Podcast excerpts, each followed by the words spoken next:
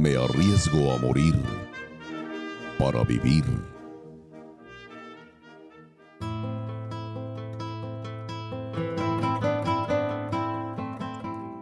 Cabalguemos juntos. Traigo en esta hora mi mano extendida sin dolo o desgarro.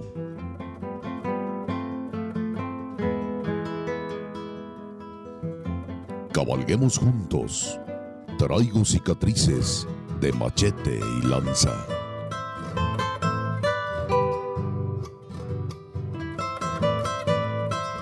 Toda la pasión de la charrería y la tauromaquia en una sola arena. Arena mestiza.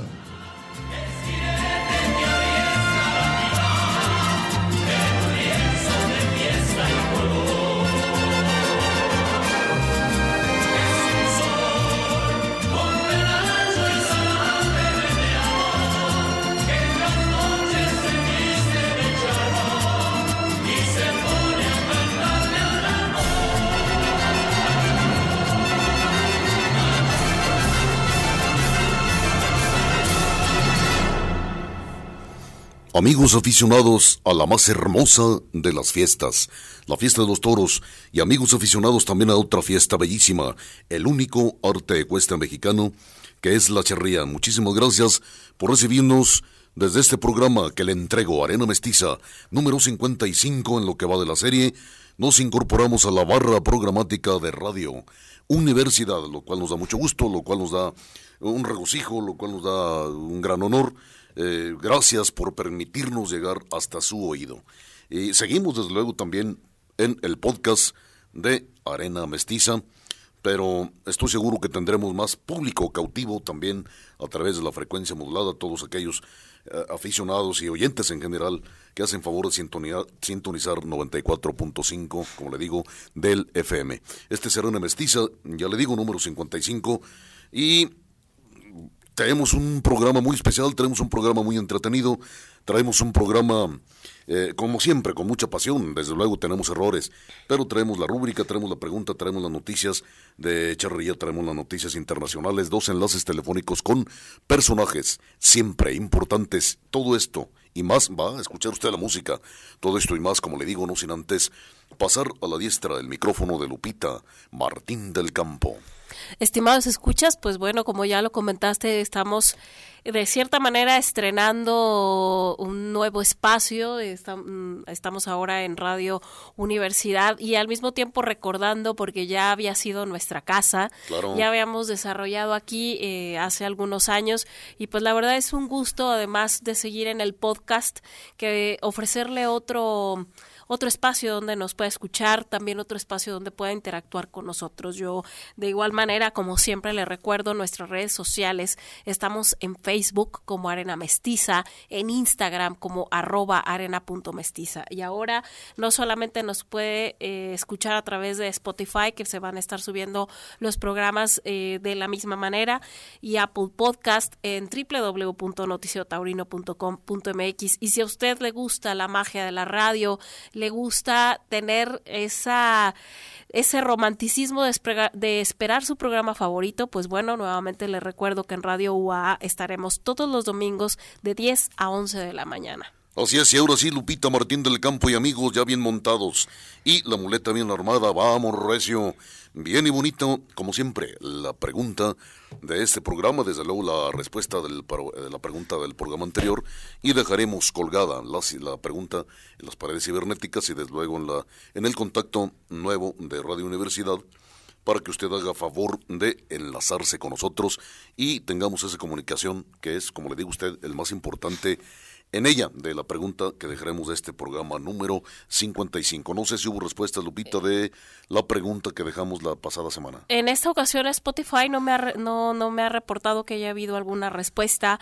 Tuvimos un problemita ahí con nuestra página de Facebook, pero lo estamos solucionando y a partir ya solamente esta semana fue el problema, así que vamos a seguir subiendo para que usted también a través de Facebook nos pueda contestar. Además, yo también le comento que aquí en Radio UA contamos con un número de WhatsApp, el cual es 449-912-1588 y también a través de ese número nos puede dejar la respuesta a la pregunta que planteamos en esta ocasión. Pues nada, estamos esperando de cuál es la respuesta, que fue la pregunta. fue, ¿cuál fue el cartel, inaugural, de la, Plaza de Toros, San Marcos? San Marcos de Aguascalientes. Venido a cuento porque empezamos con las novilladas. Así es. Pues bien, el cartel fue nada menos que cinco toros de venadero para José Jiménez Ripoll, era el nombre completo de este torero español, apodado El Ecijano. La fecha 24 de abril de 1896 y atrás de este cartel hay una historia muy muy larga, muy extensa, pero también intensa tanto del matador de toros como de la ganadería, como de la propia plaza, porque se hizo este coso entrañable San Marcos, que todavía afortunadamente lo tenemos, eh, en un tiempo récord, en un tiempo mínimo de, construcción, y se logró inaugurar ese 24 de, 24 de abril de 1896. José Jiménez eh, Ripoll, José Jiménez, mejor conocido así simplemente como José Jiménez el lamentablemente fallece de una consecuencia de una cornada.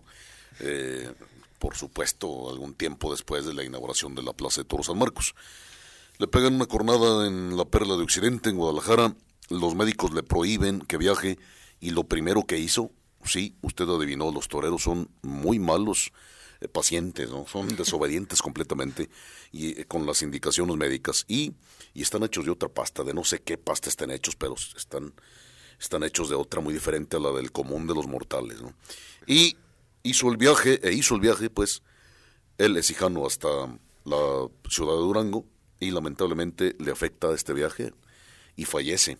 El y quedó sepultado por allá en tierras duranguenses. Pero ese es el cartel. La ganadería de Venadero tiene una historia larguísima eh, y también muy, muy importante, muy interesante. Y como le digo, la propia Plaza San Marcos, así como tal edificio es, pues también la tiene, pero el tiempo, ahora sí que nos está comiendo Lupita Martín el Campo, vamos a tratar de sintetizar cada uno de los temas, todo, cada uno del contenido de este programa y vamos a, ¿qué te parece si planteamos la pregunta que se quedará suspendida en eh, las paredes cibernéticas eh, durante toda la semana para comentarla el eh, próximo en este caso próximo domingo, y a los podescuchas, desde el sábado por la tarde podríamos hacer contacto con ellos. Y, como siempre, no traigo nada preparado, pero ¿qué te parece? Si le toca la, le la charrería, la charrería, a la charrería. Eh, ¿Qué preguntamos? Eh, ¿qué, preguntamos? Vamos a ver. Mm, ¿Qué se te ocurre? Dame tema, no sé, de piales, de calas, de historia, del traje, Vamos a del seguir. sombrero. ¿Qué, te parece con eh, de los piales? Yo creo que hemos platicado poco de los piales, hemos nos hemos ido mucho también por el floreo de soga, que es precioso, pero creo que la faena de los piales tiene una particularidad, un olor un sabor, un olor. sí, un olor es, verdaderamente es una faena que tiene un olor embriagante. ¿Y qué te parece si preguntamos acerca de los piales en el lienzo? Sí, muy bien, me diste pie. La Villa Charra, pues también un edificio lamentablemente olvidado, de cierta manera arrumbado, válgame la expresión, fue escenario de innumerables hazañas, innumerables hechos históricos, desde luego, sobre todo charros. Y yo fui testigo de uno de ellos. Vamos a ver, amigo aficionado, pongo mucha atención. Esta, sí, esta pregunta sí es de tres kilómetros, ¿eh? para muy, muy aficionados, sí. Eh, las máximas marcas que se hicieron en la Villa Charra en la historia, fui testigo de algunas, como le digo. Díganos, por favor, quién fue el que hizo la máxima marca que nunca fue batida de piales en el lienzo en la Villa Charra durante sus treinta y tantos años de existencia. Bueno, todavía se mantiene gran parte de ella en pie, arquitectónicamente, pero ha dejado de funcionar hace buen rato, hace buen tiempo. Pues, ¿Quién fue el que impuso la máxima marca de piales en el lienzo en toda la historia de la Villa Charra, J. Refugio, Esparza, Reyes, que después se le nombró así? ¿Qué te parece si nos das una pista? Porque es de tres kilómetros. Eh, sí, de tres kilómetros. No sé si fue un torneo. Fue, un torneo, sí, por supuesto, fue un torneo. Fue un torneo este, de feria torneo de feria de aquellos que organizaba, y lo digo sin empacho, sin problema, esta es una... Eh, estación cultural. La Carta Blanca era la que mucho tiempo eh, apoyó, respaldó los eh, torneos de feria que se ponían formidablemente, formidablemente buenos. Ahí queda la pregunta, amigos aficionados, y nos vamos directamente a la música. Traes música muy buena, en este caso hiciste tú de ratón de Fonoteca y de la Fonoteca José Martín del Campo, que obra con nosotros, que es de nosotros, que formamos nosotros, sin embargo, desde luego, nos da muchísimo gusto compartirla con todos ustedes. Has sacado música que difícilmente usted, amigo aficionado, va a escuchar en la radio comercial. Lupita, adelante, el micrófono todo tuyo y la aguja toda tuya. sí, pues precisamente ahora vamos a escuchar música gaucha y yo creo que no podemos hablar de la música de cauchos si no evocamos a Atahualpa Yupanqui. Sí, definitivamente. Entonces nos vamos con el primer espacio musical y precisamente yo creo que lo clásico de más clásico de Atahualpa Yupanqui, el regreso platicamos acerca un poquito de él, los ejes de mi carreta.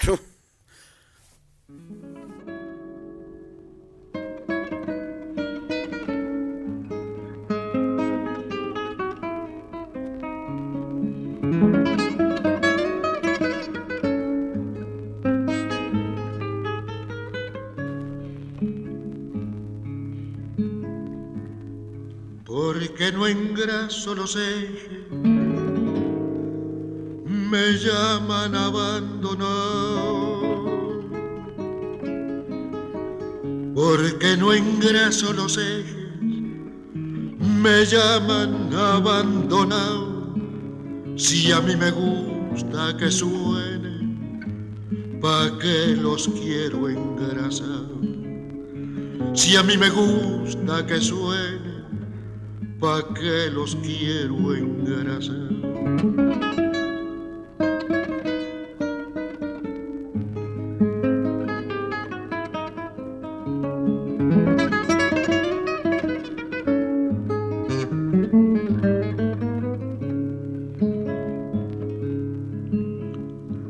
Es demasiado aburrido seguir y seguir la huella demasiado aburrido seguir y seguir la huella. Demasiado largo el camino sin nada que me entretenga. Demasiado largo el camino sin nada que me entretenga.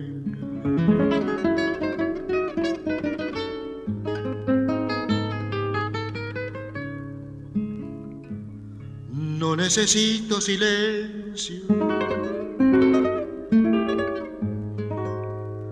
Yo no tengo en qué pensar. No necesito silencio. Yo no tengo en qué pensar. Tenía, pero hace tiempo. Ahora ya no pienso más tenía Perú hace tiempo, ahora ya no pienso más los ejes de mi carreta.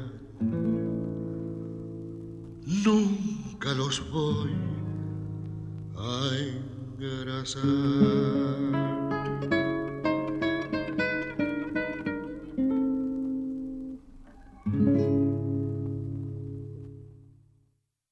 Amigos, ahí tiene usted una muestra de la profundidad tremenda de la cultura gaucha de la que somos apasionados. Soy apasionado, soy totalmente enamorado, me declaro totalmente de todas las culturas ganaderas del mundo, pero en este caso de los hermanos del sur de América, tanto de Argentina como de Brasil y Uruguay, soy totalmente, pero totalmente en, eh, enamorado, como le digo, de ahí. Lupita, coméntanos rápidamente acerca de este disco que sacaste de la fonoteca. Yo les comento que es un, es un material que consta de tres volúmenes, es decir, son tres discos de vinil. Eh, que fueron eh, grabados en 1972 y aquí en México, eh, bueno, fue de por, por la disco de, perdón, esta casa disquera EMI. La Emi Sí, Capitol, la sí, desde luego, sí. Exactamente, y, y pues bueno, como le decía, son tres discos. Sí. En el último, Es un en el último, pues. es un, sí, en el pasar ahora porque es demasiado largo, pero viene una obra muy famosa de Atahualpa Yupanqui que es El payador perseguido. Sí, la más Viene- famosa de él. Es la más famosa y Así viene es. precisamente en un volumen. Eh, en, lo- en las dos caras Sí, del disco, sí, los dos sí, lados del disco, pero creo que es un material eh, pues importantísimo, viene en muy bonito formato y con una fotografía preciosa de un de un gaucho Asando carne, asando, desde carne, luego, sí. asando un costillar precisamente y pues bueno, la gran profundidad de Atahualpa Yupanqui. Un, un hombre muy profundo, un hombre de una sensibilidad tremenda, un hombre legendario, un gaucho, porque era gaucho. Era gaucho. Eh, cosa rara cuando, cuando hacía sus presentaciones, porque andó en cualquier cantidad de países, dando recitales de música gaucha. No salía de vestido de gaucho, ¿eh? Salía vestido de etiquetas, con saco y corbata, no, pero, pero con el alma más gaucha que te puedas imaginar. Y, y, y además un hombre, como le digo, muy inteligente, muy sensible y un hombre con una gran profundidad y una gran filosofía. Y hay que ver sus datos biográficos porque además su padre también era, era gaucho. Trabajó en el... En, Trabajó en la los ferrocarriles, sí. Bueno, sí, de alguna manera. Aquí en Aguascalientes hay una gran tradición de ferrocarriles y todavía nos dejó mucha cultura el ferrocarril, bueno, pues allá en Argentina, en la región de Pergamino. Sí, él nació en el año de 1908, un 31 de enero, y nació en Campo de la Cruz, pero el, el pueblito, el- el- la localidad de donde se, se encontraba muy cerca, él, en una entrevista comenta que a unos 25 o 30 eh, kilómetros de Pergamino y de otro lugar que se llama Colón. O sea, Colón le quedaba más cerca, pero realmente las vías para llegar era más fácil llegar a Pergamino que a Colón. Que Colón. Sí, y entonces él lo registraron eh, como nacido en Pergamino. Por cierto, tengo una amiga muy querida, Evelina. Sí, cómo no. Eh, además, también eh, enamorada de la música. Sí. Evelina, una intérprete, una voz hermosa, Sí, que, sí, claro. que también se enamoró de México, que vive aquí, que con ella vivimos muchas muchas cosas muy Uh, bonitas, claro. noches en este de tablao, porque también Sí, se enamoró de la de la música flamenca y en sí, en sí ella es un alma muy sensible y Así pues es. bueno, paisana de Atahualpa Yupanqui. Así es. Y eh, le decía el padre de Atahualpa Yupan, que además de trabajar en el ferrocarril, en los ferrocarriles de allí de su, de su pueblo, era, era domador, lo que llamamos en México arrendador o este, amansador. Allá su padre era domador de potros. En fin, hay mucho que platicar y había que escuchar la delicia de cómo pensaba Atahualpa Yupanqui en muchas entrevistas que Sí. afortunadamente quedaron grabadas. En alguna entrevista, por cierto, y empezando con el tema de la música de Atahualpa Yupanqui, me gustó mucho que dijo que la primera música que él escuchó fue la del sonido de las espuelas. Sí, Entonces, sí. No, no, no, no, no. Te, ¿Qué se te pone, se te pone chinita la piel con eso, claro. No me sueltes el micrófono, Lupita, porque las noticias de carácter charro están encima y las tienes para sintetizarlas con todo gusto a todos ustedes, amigos aficionados que hacen favor de sintonizarnos. Adelante, Lupita. Bien, pues traigo pocas, nada más comentarles que este domingo, recuerde que va a ser la final del decimotercer aniversario del lienzo charro Nito Aceves, entonces en el siguiente programa estaremos comentando pues quién, quién es el ganador de, de, este, de este torneo de aniversario. Y también andando por esa misma región, el campeonato VIP de ahí en la arena Vicente Fernández Gómez que se llevó a cabo el pasado 14 al 18 de febrero, pues bueno, precisamente lo ganó Tres Potrillos A con 401 punto.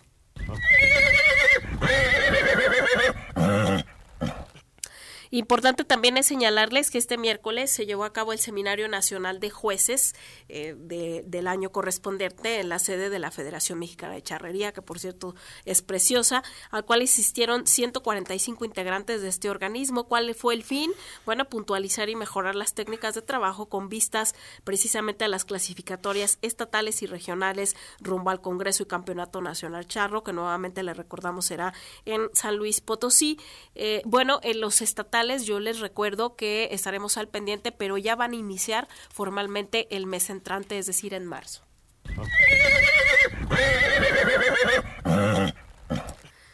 Y finalmente, bueno, le comento aquí, si usted es eh, vecino de, de, Aguascalientes, del estado, de la ciudad, el 16 de marzo va a haber una inauguración de un lienzo que se llama San Francisco de Asís y que precisamente está por la parte del libramiento, la parte nueva del libramiento, cerca de el famoso San Pancho aquí de, de Aguascalientes.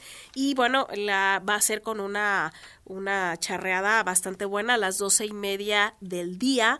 Eh, estará RG2, tres regalos y el quevedeño. La escaramuza invitada es Real de Aguascalientes. Habrá también un coleadero. El primer lugar de ese coleadero se ganará un remolque, el segundo lugar 15 mil pesos y el tercer lugar 10 mil pesos. Así que esta inauguración va a estar muy, muy interesante.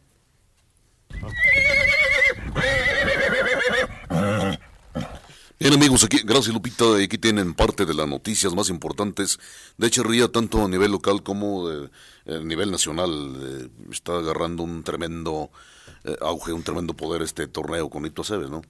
Eh, y no sé, me llamó mucho la atención también, Lupita y amigos, aquel, aquella convocatoria que ha lanzado porque vi la um, federación, la página de la Federación Mexicana de Echeverría, la página oficial de la FMC, es decir, la Federación Mexicana de Echeverría, y me llamó la atención que están haciendo una convocatoria al público en general, desde luego, eh, más directamente a los eh, aficionados a la charría, a aportar algo para acrecentar el Museo de la Charría, que es muy bonito museo y que además eh, pues tiene muchas joyas y se quiere, se quiere acrecentar. Pero antes de seguir platicando ¿Qué les parece, queridos amigos? Si nos enlazamos, ya estamos aquí, estamos aquí enlazados más bien con no menos que el matador de toros aguascalentense, Héctor Gutiérrez. Mi querido Héctor, gracias por recibirnos la llamada y,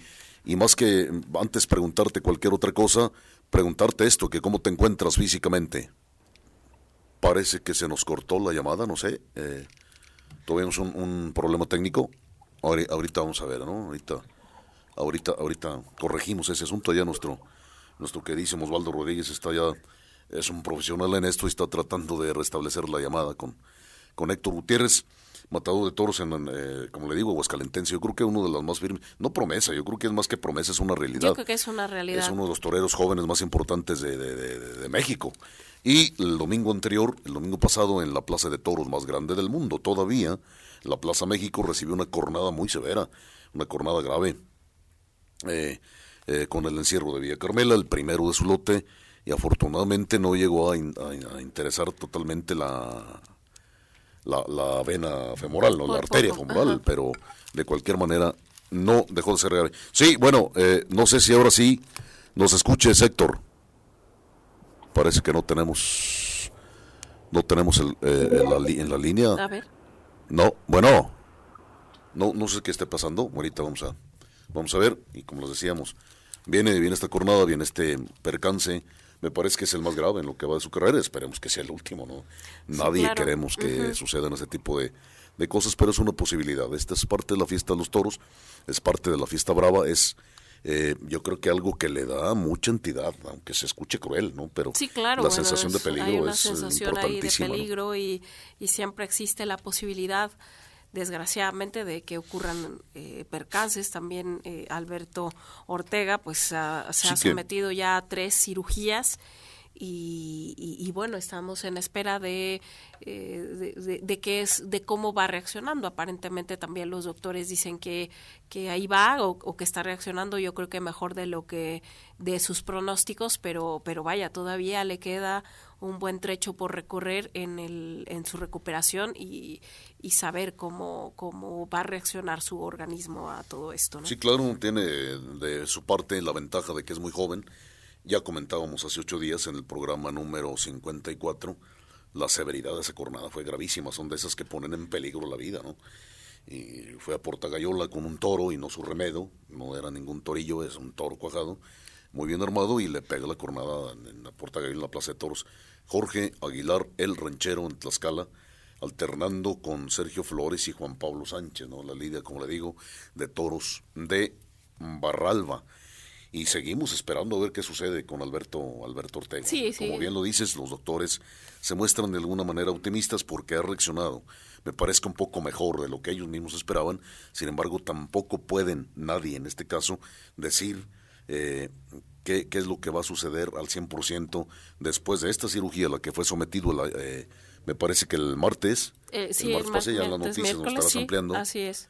y, y, y, este y si va a requerir alguna otra más otra otra cirugía este Alberto Alberto Ortega que lo conocimos aquí en de Noviero es uno de los matadores más jóvenes que existen también que hay ahorita mismo en el escalafón de los de la plana mayor por decirlo de alguna manera aquí en México no entonces vamos a ver qué qué es lo que lo que va a pasar con este con este joven. Ojalá que que quede bien físicamente, ¿no? Y psicológicamente, bueno, ya eso ya lo veríamos. ¿no? Pero primero, primero físicamente eh, de este severísimo percance entre la quijada y la oreja derecha. Tremenda, Tremenda. terrible. Definitivamente sabemos que están hechos de otra pasta. Sí, sí, sí, sí, sí, definitivo. Y- y, y recordábamos el- algunas jornadas tan graves de ese tipo, digamos, a la altura de cuello, cara, pues, la de, Antonio Velázquez, yo creo que es la más famosa, ¿no?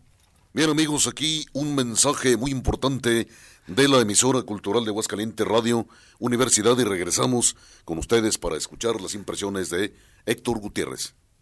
Bien, amigos, regresamos después de este corte promocional de Radio Universidad con, ahora sí, con, eh, con, Héctor Gutiérrez, matador, como te decía. No sé cómo te encuentres, primero que nada, físicamente, después de esta jornada. Bueno, pues. Poco son jornadas fuertes, duras y dejan secuelas, pero gracias a Dios me está empezando a responder bien la pierna y mejorando mucho, gracias a Dios. Muy bien, Héctor. ¿Cuáles son los planes? Claro, eh, va por buen camino la evolución. Eres una persona fuerte, eres un hombre fuerte y eres un hombre muy joven. Eh, ¿Cuáles son tus planes para lo que resta de, de este año que apenas sí comienza? Desde luego que seguramente quieres estar en todas las ferias importantes y la de Aguascalientes no sería excepción.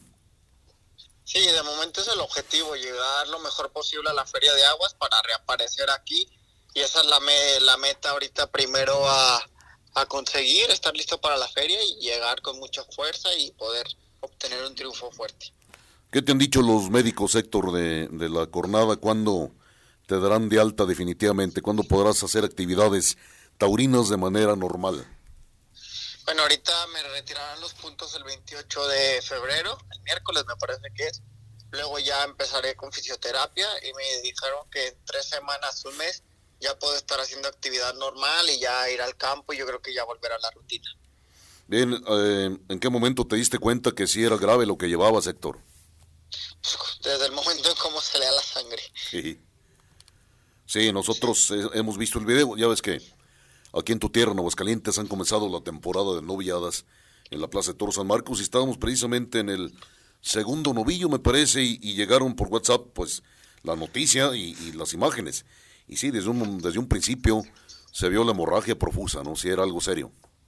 Sí, no, en cuanto giré ya me vi el boquete y luego ya me levanté y eran chorros de sangre. Parecía que estaba una regadera abierta y desde ese momento sabía que, que era una cornada muy fuerte. Sin embargo, mm, dentro de este, pues de este lamentable hecho, eh, nos dio mucho gusto que eh, empezaron a manifestarse muchos aficionados eh, agradados por porque estabas toreando muy bien antes de que llegara la jornada, Héctor. Dijeron que estabas toreando muy, muy, pero muy bien y, este y, y la mayor parte de los comentarios fueron esos. Y eso nos agrada. Sí, sí, estaba empezando a agarrar forma la faena, este, una tanda de derechazos anterior había tenido buen eco, buena fuerza y la faena iba tomando vuelo de, de que yo creo que iba a ser una faena de triunfo.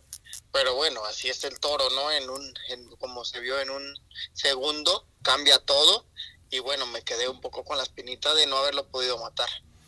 Bien, Héctor, eh, ¿cuántas jornadas llevas en tu carrera desde novillero hasta hoy de matador? Esta es la cuarta. La cuarta con yo, pero seguramente la más grave, sin duda. Pues este, es que tuve otra similar en la México, bueno, no similar, pero una muy grave en la México, en la, en la espalda fueron dos jornadas seguidas Sí. y esa fue muy dura también, esa fue muy delicada, gracias a Dios no tocó ningún órgano, pero me, me partieron costillas y pasó por órganos vitales. Bien, Héctor, eh, no nos queda más que darte las gracias por haber permitido el enlace y desde luego enterar a la afición de viva voz de cómo te encuentras. Te vemos con muy buen ánimo. Como te digo, eres un hombre muy joven, muy fuerte y además eres torero. Los toreros están hechos de no sé qué pasta, ¿no? Y, no sé si quieres mandar alguna, algún mensaje a todos aquellos que, que te han aplaudido, que han seguido tu toreo y que han estado pendiente de ti como matador de toros, a, toda esa afición, aquí a través de estos micrófonos. Agradecer, ¿no? Todo el apoyo, todas las muestras de cariño de estos días. La verdad que la gente se ha portado de lujo, cómo me han tratado, el cariño que me han demostrado y eso me ha hecho mucha ilusión y me ha hecho muy feliz recibir tantos mensajes. Y que nada, que ojalá en la feria los pueda ver y como, como los tenga que ver, ¿no? Que es en una plaza de toros y disfrutando o entregándome para hacerlos emocionar.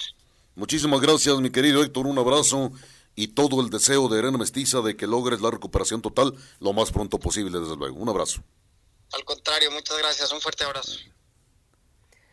Bien, pues son, son las palabras de Héctor Gutiérrez. Se escucha muy bien. Sí. O sea, se escucha en franca mejoría. Creo que lo dieron muy eh, rápido de alta. Y pues bueno, eh, afortunadamente no pasó a mayores y, creo que ya, como él mismo comentaba, dentro de breve tiempo ya podrá estar entrenando, así que no está en lo absoluto descabellado que lo veamos en los carteles de la feria. Seguramente, seguramente se va a hacer Lupita y amigos. Y ahora, ¿qué te parece? Sí, nos vamos, ya vamos para el segundo espacio musical, creo, estamos a punto. Nos falta poco. Yo creo que un poquito más bien. Noticias internacionales, ¿qué es lo que nos trae Lupita? Ahí el micrófono taurino de Radio Universidad de Arena Mestiza, todo tuyo y nosotros somos toda alma, todo oídos, toda atención.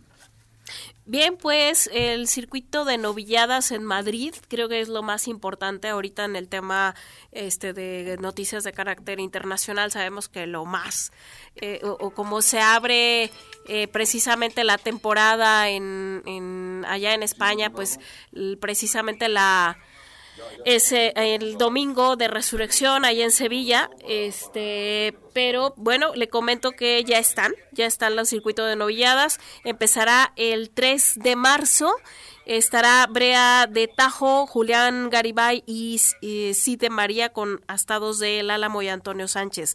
Ah, el 10 de marzo, Estremera, Luis Pacero y Juan Herrero con astados de Guerrero y Carpintero y Monte de la Ermita. El 17 de marzo, San Agustín de Guadalix, Mario Arruza y Jarocho, Cerro Logo y Hermano Sandoval los astados. Eh, así continuarán eh, hasta eh, las novilladas en abril, serán el 6, el 13 eh, la del 18 de mayo, eh, la del primero de junio y concluirán con dos novilladas más en el mes de julio, así que de ahí eh, van a surgir interesantes, interesantes novilleros que empezarán a sacar la cara. Y recuerde que, bueno, esta, esta circuito de novilladas pues proyecta a estos jovencitos y todos están con la ilusión, también es una manera de crear nueva afición, nada menos que en Madrid. Bien, amigos aficionados, nos vamos ahora, después de eh, colgar el teléfono del matador de toros Héctor Gutiérrez, nos vamos ahora hasta la Ciudad de México a hablar con otro artista, eh, ahora, ahora del pincel, nada menos que con Alfonso López Monreal, a quien le agradecemos infinitamente que haya tomado la llamada de arena mestiza y hablar un poco, desde luego, de este arte que desarrolla y, este donde expresa, entre otras cosas, la fiesta de los toros, las profundidades de la fiesta de los toros.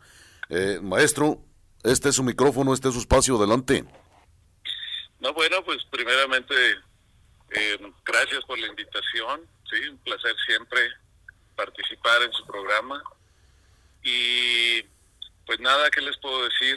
Eh, que que el próximo jueves inauguramos una exposición en el Museo de Aguascalientes, en Aguascalientes, que seguramente este va a ser parte de lo que es la, la feria la feria de San Marcos, ¿sí? Sí. Y este, aunque yo no soy un, nunca me he considerado un pintor taurino, pero sí soy un aficionado, definitivamente, un aficionado a la fiesta brava. Entonces, este, siempre algo en mis exposiciones siempre incluyo eh, algo que tenga que ver con esa con esa afición que que, que, ¿no? que viene de es una afición que viene de generaciones sí claro. Como muchos no que los abuelos los papás los tíos etcétera no entonces es es parte de mi identidad y siempre ha sido una parte importante en las expresiones que he tenido. Y esta no es la excepción. Entonces este pues qué qué más te puedo decir no hombre bienvenido maestro. Sí, bienvenido y, y, además en un recinto importante como es el museo de Aguascalientes eh, que está muy cerca del centro. Un, un recinto muy bonito que, que por cierto eh, diseñara nada menos que Alfonso eh, refugio, refugio, refugio este, Reyes, el, el, el, el, arquitecto, el arquitecto sin título, ¿ah? El arquitecto sin título Sí, que y- también, claro. también de Zacatecas como Sí, yo. señor, sí, señor. Así es. Sí, aunque, ¿verdad? aunque desarrollado aquí en Aguascalientes, pero era originario de Zacatecas, desde luego. Ah, no, bueno, sí, Bien, por pero ¿qué, qué, qué, qué esperamos los que, no solamente aficionados a los toros, qué vamos a esperar de la pintura o qué esperamos de la pintura, del estilo, de la forma de expresarse a los que nos gusta el arte en esta exposición, que por cierto es una primicia aquí, muy poco sabíamos de esta exposición, ¿eh? Pues sí, efectivamente es una primicia aquí, gracias a, a- a- a- a un amigo común, sí, que, Sí, nos, claro, que nos conecta en esto. claro. Y, y pues nada, que pues la, la, la, la fortuna de compartir esto también, ¿sí? Em, es una expresión muy variada, fíjate, porque es una expresión que tiene em, eh, muchas técnicas, o sea, estoy presentando acuarelas, estoy presentando dibujos.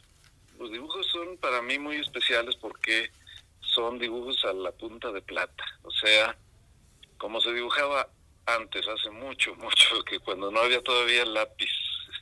Así. Entonces Uh. se, se utilizaba la plata o el oro para dibujar curiosamente, algo que poca gente este Sabe, sabe. sí, Entonces, claro, sí. Entonces, este, pero también hay hay monotipos y hay óleo sobre metal y, y sobre todo una técnica que yo yo quiero mucho y que me ha acompañado ya durante muchos años que es la encáustica, o sea, pintar con cera. Perfecto. Entonces, pues, eh, para empezar es variada, es, es una expresión muy íntima. Todo lo que expongo en esta, eh, eh, eh, eh, en este, en este caso, es obra reciente que he hecho en los últimos tres años. Entonces, sí, aunque, pues ya no, ya no puedo decir que sea este tan joven, no es gente, nada, Sí. nada que ver, pero siempre he guardado un gran cariño por por Aguascalientes. Yo en los setentas, Sí, eh, si recuerdan, eh, eh, el, el, la, em, pues el evento más importante que había para los jóvenes era precisamente en Aguascalientes sí, el encuentro de arte joven. el encuentro de arte joven. Sí. sí Sí, y, y con el entonces queridísimo maestro Víctor Sandoval. sí, señor, claro. ¿Verdad? Sí. Eh, este, sí, y tuve, tuve la, la fortuna de, de, de sacar un premio en co- que, que- me dio la oportunidad de comprarme un boleto para irme a Europa. Hombre, qué bueno. Casi 30 años, fíjate. Entonces, eh, en gran parte fue gracias a, a esos eh, pues, a esos proyectos, a esos eventos que, que, que, que, que ayudan tanto, ¿no? Claro que Y- sí. Sí, entonces, pues imagínate si no estaría agradecido. Sí, cómo no, bueno, le- maestro. Sí, dígame, dígame. Así es. No, y, No. y, y pues bueno, pues eh, yo estoy muy emocionado. Em, como te digo, siempre siempre uno piensa que lo que lo mejor es la obra con la que estás trabajando. Em, la, siempre es la última, por decirlo así. y, y, y, y muero por ponerla a la consideración de la gente, sí, que son siempre serán los mejores críticos. Perfecto, le vamos a um, esperar con muchísimo grado. eh, vamos a esperarlo con los brazos abiertos. Esperemos que tengamos también la oportunidad, la fortuna de hacer una entrevista aquí en, en- en vivo en, eh, o en Radio Universidad, en las instalaciones de Arena Mestiza y o de Radio Universidad. Eh, me supongo que desde luego va a venir, va a venir a Aguascalientes Y, Sí, claro, y, vamos a esperarlo, como le digo, con mucho, mucho grado y, y con los brazos abiertos y, ya estamos paladeando esa, esa obra, donde me supongo que vienen, además de no solamente temas taurinos, me supongo que viene, como ya lo dijo usted, viene tema variado. Así es, sí, sí, sí, muy variado. Bien. Desde retratos hasta, hasta obra muy eh, más difícil de, de describir, pero bueno, lo dejo más bien así como, eh, porque si les digo todo es como si te, si, te platicaran el final de la película. Sí, claro, no. le quita, le quita el sabor.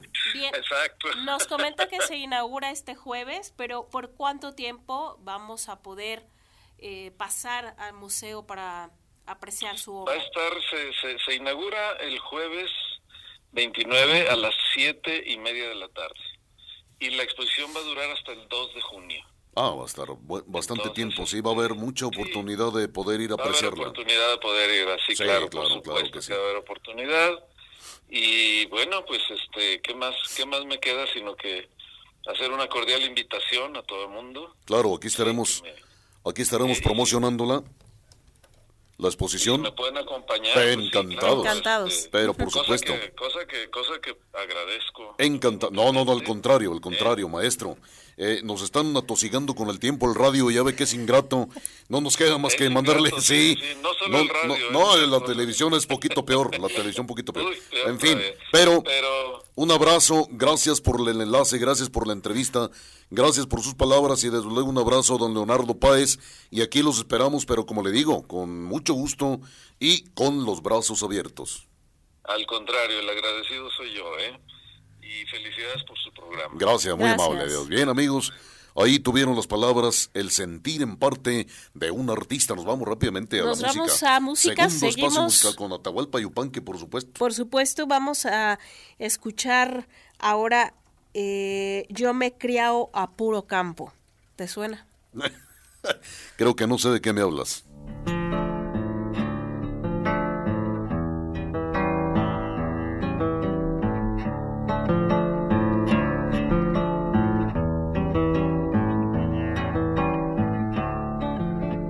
Yo me criego a puro campo, rancho, rebaño y maizal. Yo me criego a puro campo, rancho, rebaño y maizal. Con noches de historias viejas y mañanas de cristal. Con noches de historias viejas y mañanas de cristal.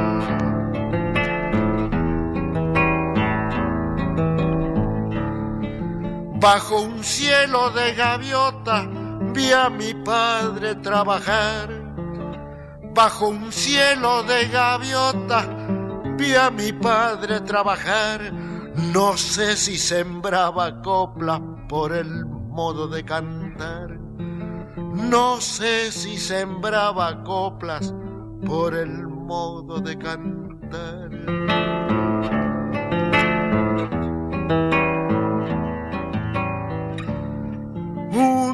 Día yo vi un camino y me puse a caminar. Un día yo vi un camino y me puse a caminar.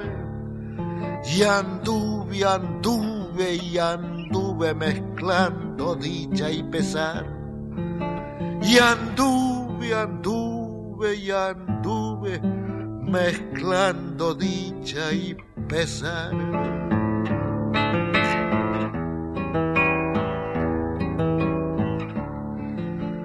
Después de muchos trabajos en un mundo fui a parar. Después de muchos trabajos en un mundo fui a parar.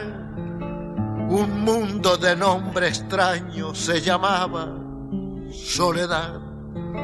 Un mundo de nombre extraño se llamaba Soledad.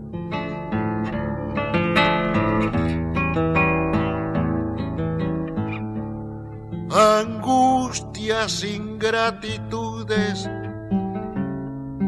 esas cosas de penar, angustias e ingratitudes, esas cosas de penar, nunca podrán lastimarme mientras viva en soledad. Nunca podrán lastimarme mientras viva en soledad. Solo podría cambiarlo, pero es imposible ya. Solo podría cambiarlo, pero es imposible ya. Por un mundo de historias viejas y mañanas de cristal, por un mundo de historias viejas y mañanas de cristal, solo podría cambiarlo, pero es imposible ya. Ni mi madre está en el patio, ni mi padre en el maizal ni mi madre está en el patio, ni mi padre en el maíz.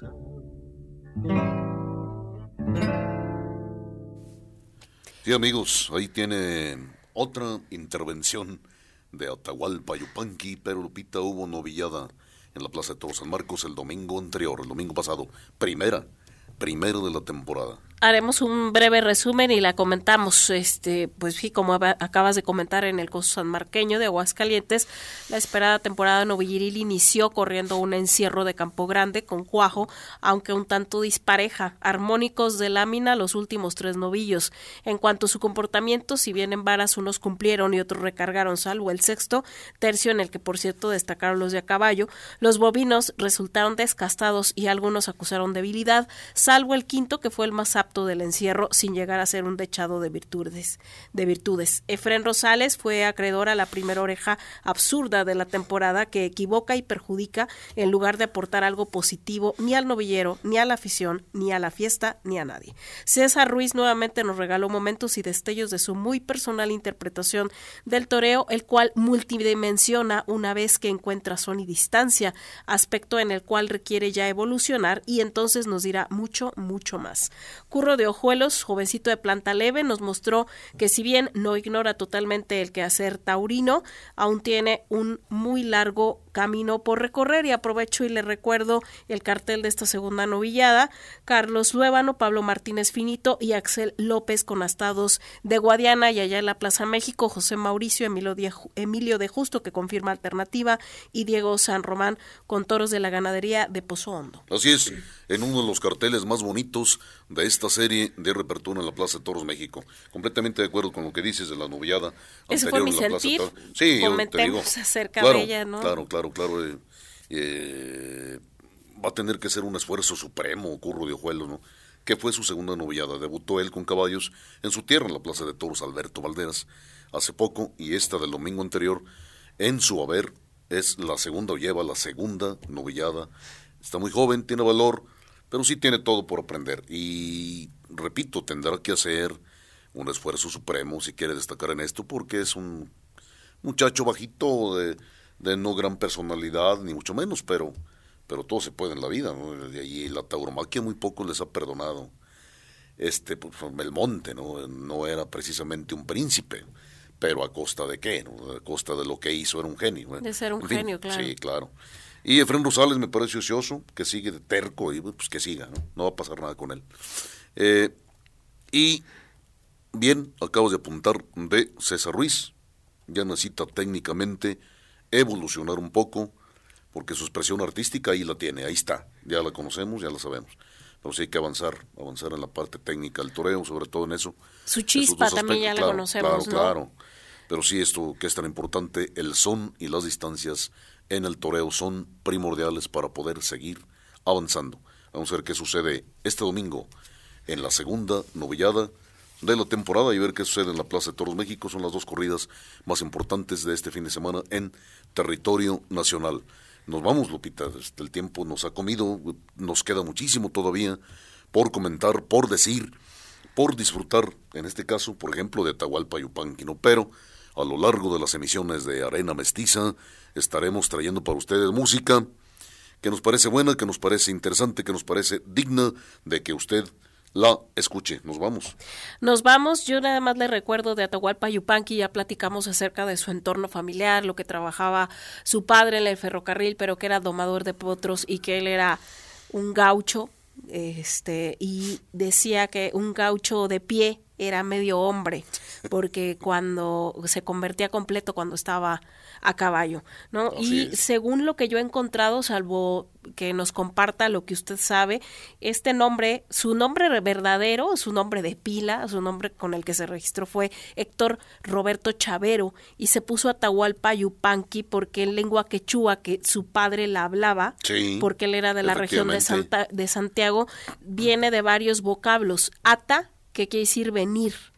U, H-U, significa lejos. Alpa, tierra y Yupanqui es haz de narrar, o sea que su nombre completo, Atahualpa Yupanqui, quiere decir venir de lejos para narrar. Así es. Le digo un legendario, un legendario gaucho auténtico Atahualpa Yupanqui. Nos vamos. Muchísimas gracias, sí, Lupita. Despedirnos. Eh, muchísimas gracias a Osvaldo Rodríguez en, las direcciones, en la, parte técnica, en el aspecto técnico de este programa número 55, que fue eh, Gracias también a Gaby y Rodrigo, sin ellos esto sería imposible. No se olvide que en www.fcth.mx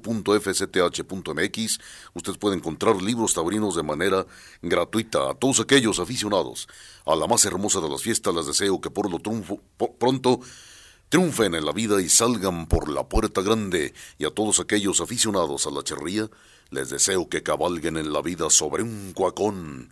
A la San Lucero, que se vaya babeando el pecho y tragando la cola.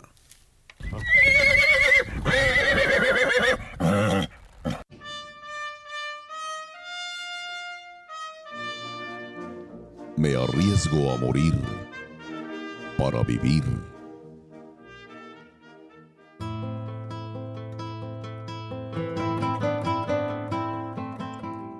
Cabalguemos juntos. Traigo en esta hora mi mano extendida sin dolo o desgarro.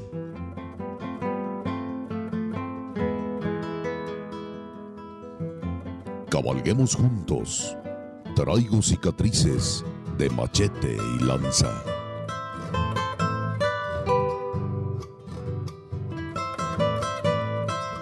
Toda la pasión de la charrería y la tauromaquia en una sola arena, arena mestiza.